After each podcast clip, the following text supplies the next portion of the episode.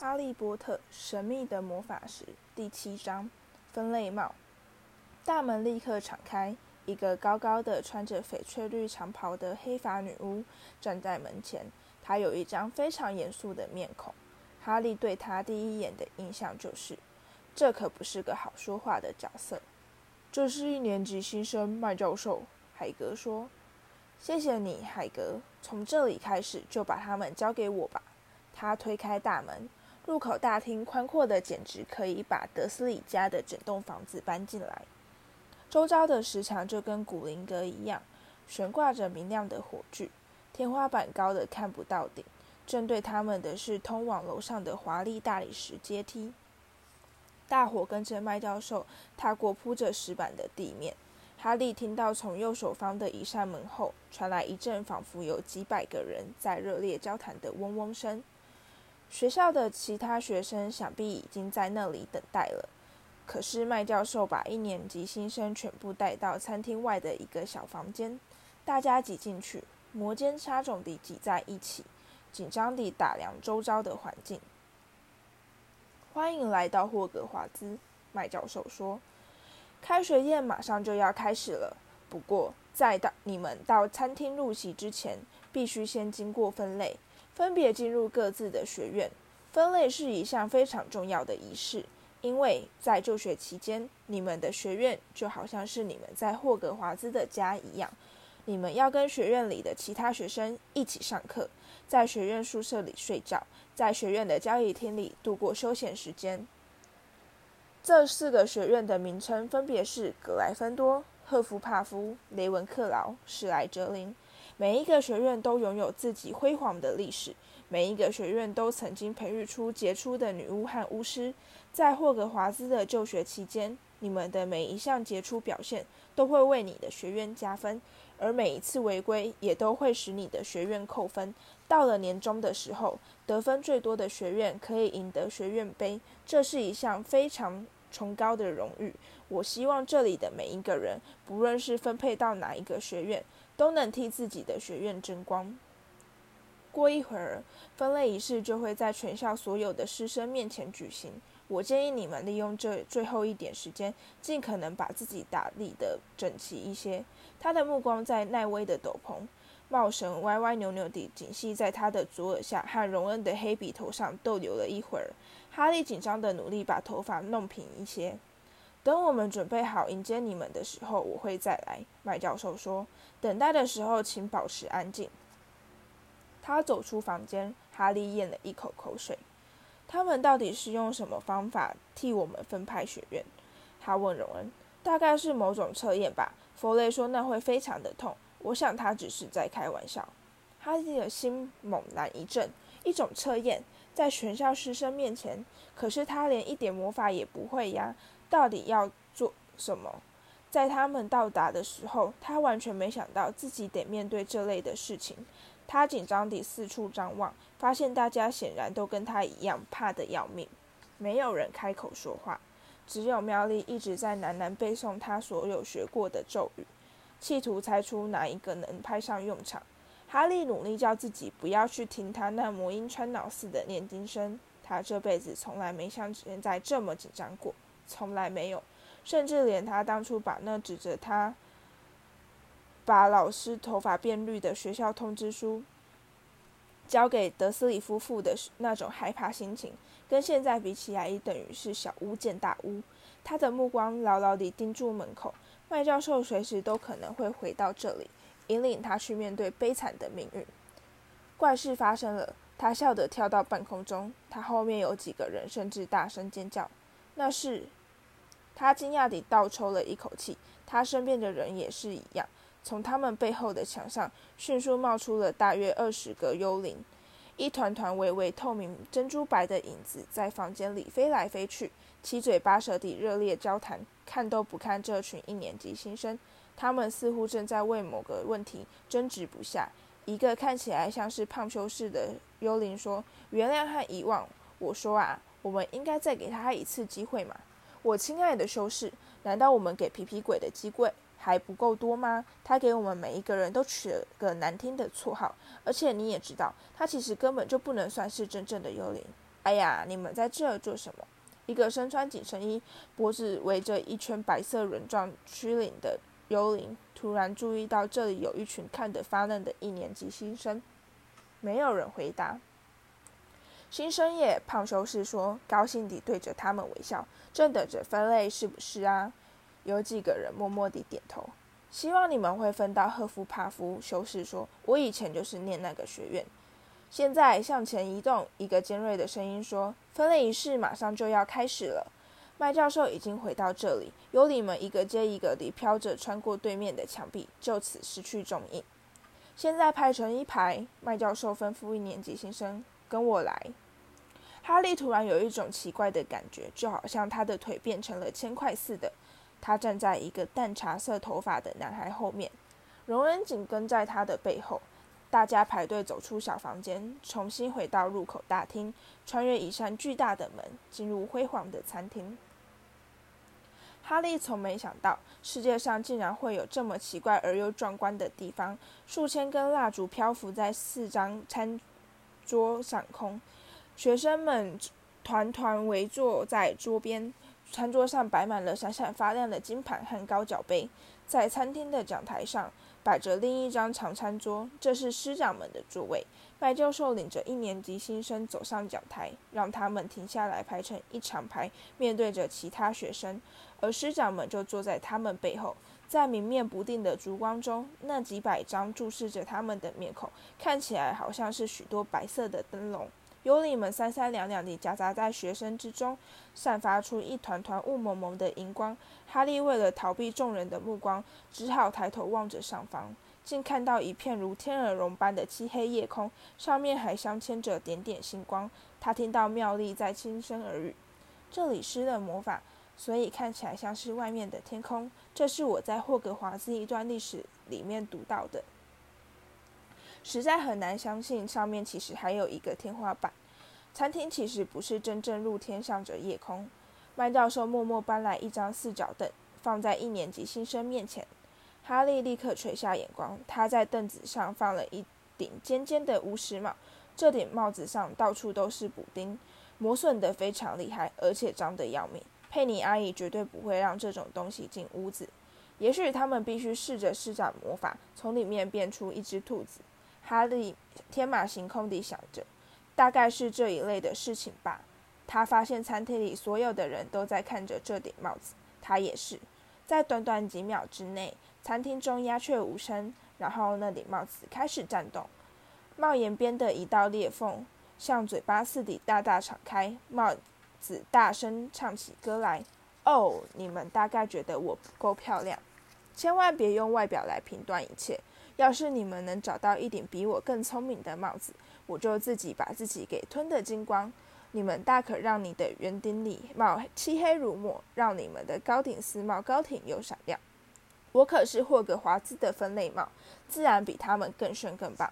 你们脑袋里藏了些什么念头，全都逃不过分类帽的锐利法眼。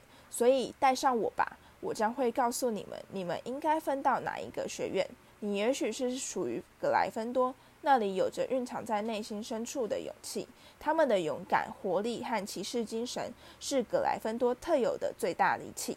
你或许是属于赫夫帕夫，那里的人既正直又忠贞，耐力十足的赫夫帕夫学生诚实无欺，且不为任何辛苦艰辛。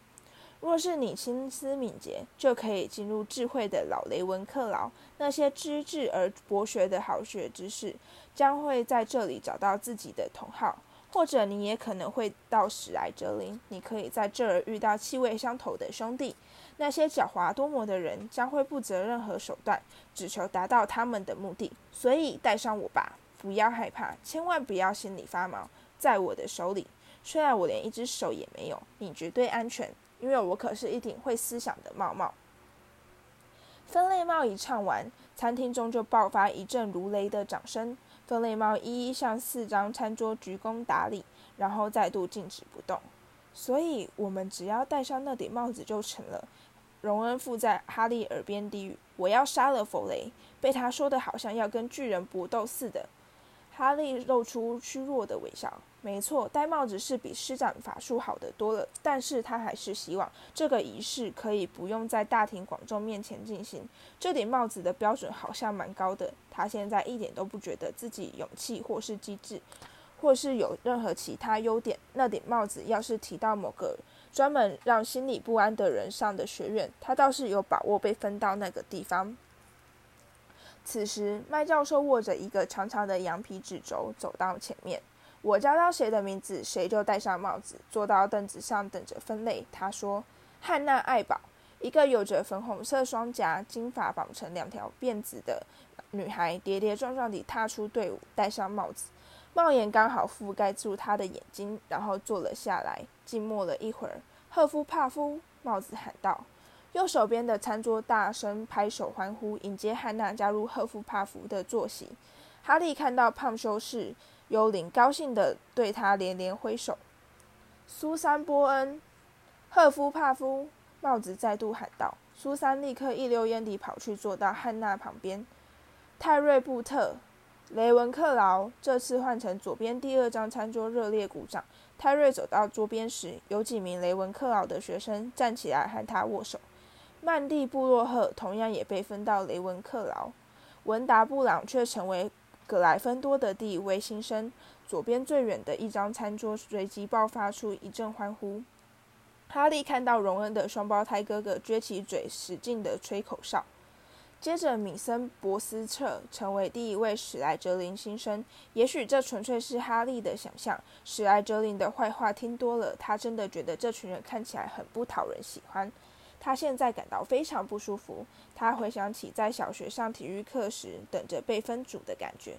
他一直都是最后挑剩的那一个。那并不是因为他不够好，而是没有人希望达利以为他们喜欢哈利。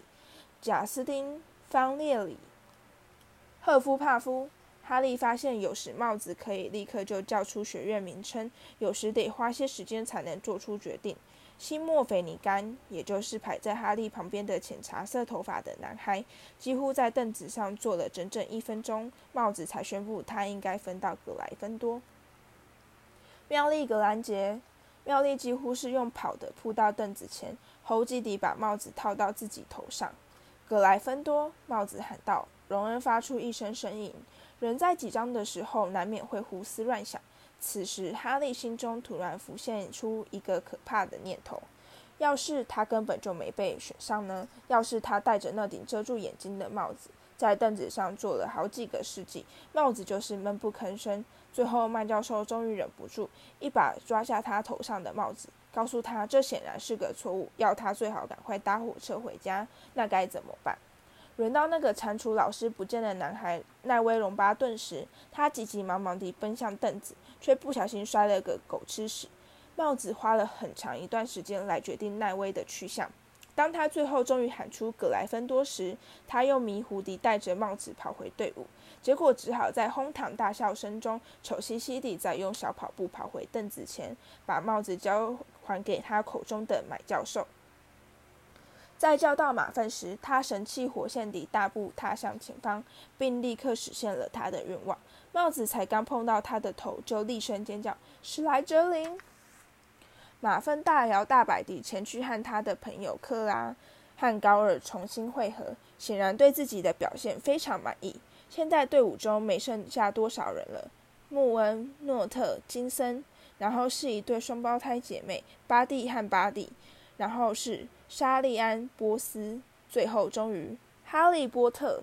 哈利走上前，餐厅立刻爆发出一阵嗡嗡细语。他是说波特吗？那个哈利波特。在帽子覆盖住哈利眼睛之前，他最后看到的景象是整个餐厅的人全都伸长脖子，想要清楚看清楚他的长相。下一秒，他就陷入帽子的黑暗世界。他静静等待。嗯，他的耳边响起一个细细的声音。很困难，非常困难。我看得出勇气是很足够，心地也不坏，很有才华。哦，我的天哪！是的，还有一种急着想要证明自己的强烈欲望。现在越来越有趣了。我该把你分到哪儿去呢？哈利双手紧抓住凳子边缘，心里不断想着：不要史莱哲林，不要史莱哲林，不要史莱哲林，是吧？那个细细的声音说：“你确定吗？”你可以有一番很了不起的成就。你知道，你脑袋里该有的一样不缺，而是莱哲林可以帮助你登上巅峰，这一点是不用怀疑的。还是不要，好吧？如果你这么确定的话，那就最好是去格莱芬多。哈利听到帽子对整个餐厅高喊出最后四个字，他脱掉帽子，拖着围战的双腿迈向格莱芬多的餐桌。他的心情大为轻松，自己果然入选了，而且不是分到史莱哲林。他心情为之一松，因此没注意到自己获得了最响亮的喝彩声。局长派西站起来，然后跟他握手。而卫斯理家的双胞胎兄弟大声喊着：“我们得到波特了！我们得到波特了！”哈利坐在他先前见过那个围着曲岭的幽灵对面，幽灵拍拍哈利的手臂，令他突然有一种跳进一大桶冰水里的可怕感觉。他现在终于可以好好地打量讲台上那张主要餐桌。海格坐在距他最近的角落，这时迎向他的视线，对他竖起大拇指。哈利咧嘴对他笑。那里，在主餐桌正中央的大金椅上，就坐着那位著名的阿布斯·邓布利多。哈利一眼就认出那张他在巧克力湾巫师牌上看过的面孔。邓布利多的银发是整个餐厅中唯一跟幽灵一样闪亮耀眼的事物。哈利同样也看到了奎诺教授，也就是破釜酒吧里那个紧张兮兮的年轻人。他头上缠着一个硕大的紫色头巾，显得非常怪异。现在只剩下三个人尚未被分派了。莎莉·杜平成为雷文克劳的新生，接下来轮到荣恩。他现在脸色已变得惨绿。哈利的双手在餐桌上紧紧交握，才过了一秒，帽子就大声喊道：“格莱芬多！”在荣恩如虚脱般地坐到哈利旁边的位置上时，哈利忍不住和其他人一同大声鼓掌叫好：“干得好，荣恩！太厉害了！”派西卫斯理探过哈利的头顶，用一种夸张的语气赞美自己的弟弟。而最后一位萨比布雷斯也在此时被分到史莱哲林。麦教授卷起羊皮纸轴，戴着分类帽一起离场。哈利低头望着空无一物的金盘塔，到现在才意识到自己究竟有多饿。上次吃的那个南瓜馅饼，似乎已经是好几百年前的事了。阿布斯·邓布利多站了起来，他满面笑容地望着他的学生，双臂大大敞开，仿佛世上再没有比看到学生们共聚一堂更令他高兴的事了。欢迎，他说：“欢迎大家到霍格华兹来度过新的一年。在宴会开始之前，我想先对大家说几句话，那就是蠢蛋哭，渣渣扭。谢谢大家。”他重新坐下，所有人全都在热烈鼓掌欢呼。哈利一时之间不晓得自己该作何反应。他是不是有点儿疯疯癫癫的？他不太敢确定。疯疯癫癫，派系轻松愉快地说：“他是个天才，全世界最棒的巫师。不过你说的没错，他的确是有点疯疯癫癫的。要不要来点马铃薯？”哈利。哈利惊讶地张大嘴巴。现在他面前的餐盘中已经堆满了各式各样的食物。他从来没在同一张餐桌上看到那么多他爱吃的东西：烤牛肉、烤鸡、猪肉片、羔羊排、腊肠、培根牛排、煮马铃薯、烤马铃薯、炸马铃薯片、约克郡布丁、青豆、红萝卜、肉汁、番茄酱。另外，由于某种奇怪的原因，还摆了一大盘硬薄荷糖。严格来说，德斯里家人从未让哈利饿过肚子，但哈利也没有真正吃饱过。达利老师把哈利真正想吃的食物全部都抢走，就算是他自己一闻就想吐的东西也不放过。除了硬薄荷糖之外，哈利每样东西都拿了一点，开始放怀大嚼，每一样都非常美味。那看起来还真不错。围着曲岭的幽灵看到哈利喜滋滋地切牛排，忍不住难过地说：“你不能。”我已经有将近四百年没吃过东西了，幽灵说：“当然，我并不需要。不过你有的时候就是会怀念那样的滋味。”我还没自我介绍吧？米西·波平敦的尼古拉斯爵士在此静候指教。我是格莱芬多塔的常驻幽灵。我知道你是谁。荣恩突然开口说：“我的哥哥们跟我说过你的事情。你就是那个差点没头的尼克。我比较喜欢你们叫我米西的尼古拉斯爵士。”幽灵的语气一下变得不太自然。那个淡茶色头发的西莫斐尼干莽撞地插嘴：“差点没头？你是怎么个差点没头发？”尼古拉斯爵士看起来非常不高兴，他似乎很不喜欢谈到这个话题。就像这样，他没好气地说。他抓住自己的左耳往下拉扯，整那整个头就从脖子上猛地跨到肩膀上，仿佛是扇用铰链拴住的门。显然，曾经有人想砍掉他的脑袋，却执行得不够彻底。看到学生们惊愕的面孔，差点没头的尼克显得十分的得意。于是他松开手，把脑袋弹回原位，清了清喉咙，说：“嗯所以说，格莱芬多的新生，我希望大家能替我们赢得今年的学院杯冠军，好吗？格莱芬多的冠军宝座从来没失掉这么久过。到目前为止，史莱哲林已经连续卫冕了六年。”血腥男爵那副趾高气扬的德性越来越令人难以忍受了。他是史莱哲林的幽灵。哈利的目光朝着史莱哲林的餐桌搜寻，看到那里坐着一个令人毛骨悚然的恐怖幽灵。他有着一双茫然瞪视的空洞眼睛，一张枯槁憔悴的面孔，穿着一件沾满银血的长袍。他就坐在马粪旁边。哈利相当高兴地发现，马粪对这样的座位安排显然不是很满意。他为什么会把自己弄得全身是血？西莫菲尼甘非常感兴趣地追问。我从来没问过他。差点没头的尼克虚弱地答。等到所有人都吃得尽兴之后，剩下的食物就从盘中消失，变得跟先前一样干净闪亮。过了一会儿，盘中出现了布丁，然后是一堆堆的冰淇淋，凡是你所能想到的口味全都有。另外还有苹果派、糖浆馅饼、巧克力奶油馅饼。和果酱甜甜圈、乳脂松糕、草莓果冻、米布丁。在哈利享用一块糖浆馅饼的时候，话题转到了各自的家庭背景。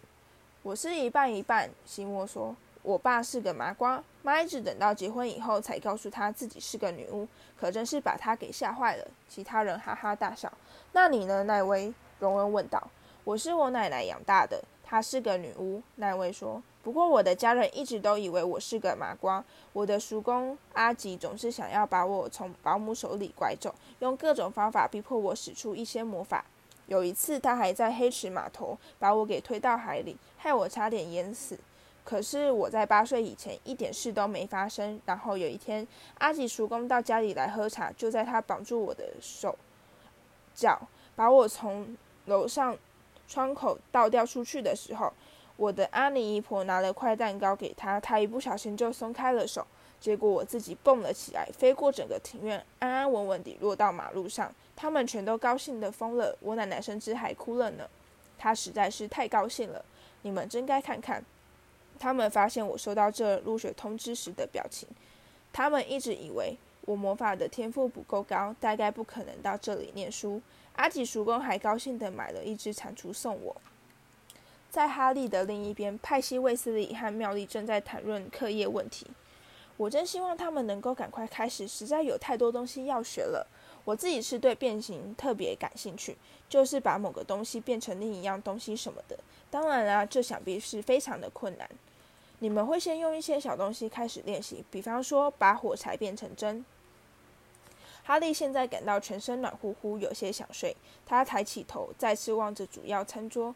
海格举起酒杯，仰头狂饮。麦教授在跟邓布利多教授聊天。戴着可笑头巾的奎诺教授正在跟一个有着一头油腻黑发、大鹰钩鼻和蜡黄皮肤的人讲话。事情发生的非常突然。那个鹰钩鼻老师目光越过奎诺教授的头巾，与哈利的视线相接。哈利额上的疤痕立刻感到一阵灼热的刺痛。哎呦！哈利举手蒙住自己的额头。怎么啦？派西问道。没，没什么。而且的痛来得快，去得也快。挥之不去的是那位老师的神情，他似乎一点也不喜欢哈利。那个正在跟奎诺教授讲话的老师是谁？他问派西。哦，你已经认识奎诺教授了，是不是？也难怪他会这么紧张。那是史内普教授，他教的是魔药学。他并不想教这门课。大家都知道，他觊觎奎诺的工作。坦白说，这个史内普对黑魔法懂得可真不少。哈利打量了史内普一会儿，史内普却不再看他。最后，在甜点布丁也同样消失之后，邓布利多教授又站了起来。整个餐厅立刻安静无声。嗯哼，现在大家都吃饱喝足，我最后再讲几句话。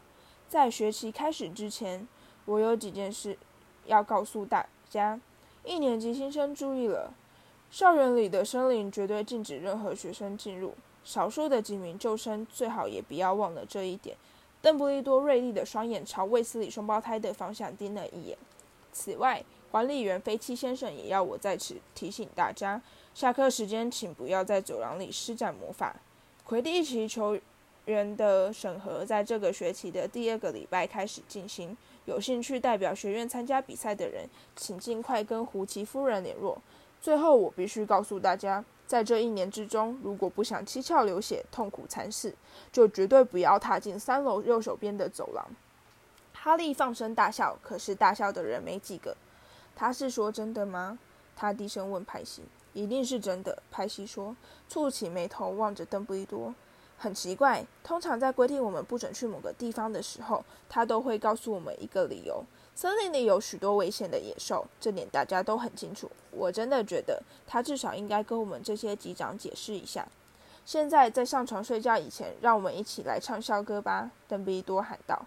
哈利注意到其他老师的笑容已经有些僵硬。邓布利多像是要赶走苍蝇似的，在他的魔杖上轻轻弹了一下，魔杖就飞出了一条金色的彩带，高高窜起，飞到餐桌上方，如蛇舞般地盘旋扭动，排成一列连串的文字。大家各自选择自己最喜欢的曲调。邓布利多说：“一、二、三，唱！”全体师生开始嘶吼道。霍格华兹，霍格华兹，霍霍格格，霍格华兹，求求你教给我们一些知识。不论我们是秃头老人，还是膝上带疤的年轻小子，我们的脑袋需要装进一些有趣的玩意，因为现在里面空空洞洞，充满空气，死苍蝇和琐琐细细。所以，请教给我们一些值得学习的东西，召回我们遗忘已久的记忆。你们只要尽力去做，其他的就交给我们自己。我们会用力学习，直到头壳坏去。每个人唱完的时间都不一样，最后整个餐厅中只剩下卫斯理双胞胎还在顺着缓慢的葬礼进行曲继续吟唱。邓布利多用魔杖指挥着最后几句歌词。他们唱完时，这位校长的鼓掌声比其他许多人都来的热烈。啊，音乐呀！他擦手是，他伸手擦拭眼睛，一种超越我们这所有雕虫小技的崇高魔法。好了，现在该上床睡觉了，大家快跑！格莱芬多的一年级新生跟着派西穿越聒噪不休的人群，走出餐厅，爬上大理石阶梯。哈利的双腿又变得跟铅块一样沉重，这次是因为他非常累，而且肚子里又塞了过多的食物，他实在是太困了。因此，当他发现走廊两旁的画像在他们经过时，竟然交头接耳、窃窃私语，甚至还朝他们指指点点。或是派西两度领着他们穿越藏在滑动木板和垂挂兽尾后的暗门时，他也不觉得压抑。大伙一面打呵欠，一面拖着腿攀爬永无止境的阶梯。在哈利想着他们究竟还要多久时，前方的队伍突然停了下来，在他们前方的半空中漂浮着一捆手杖。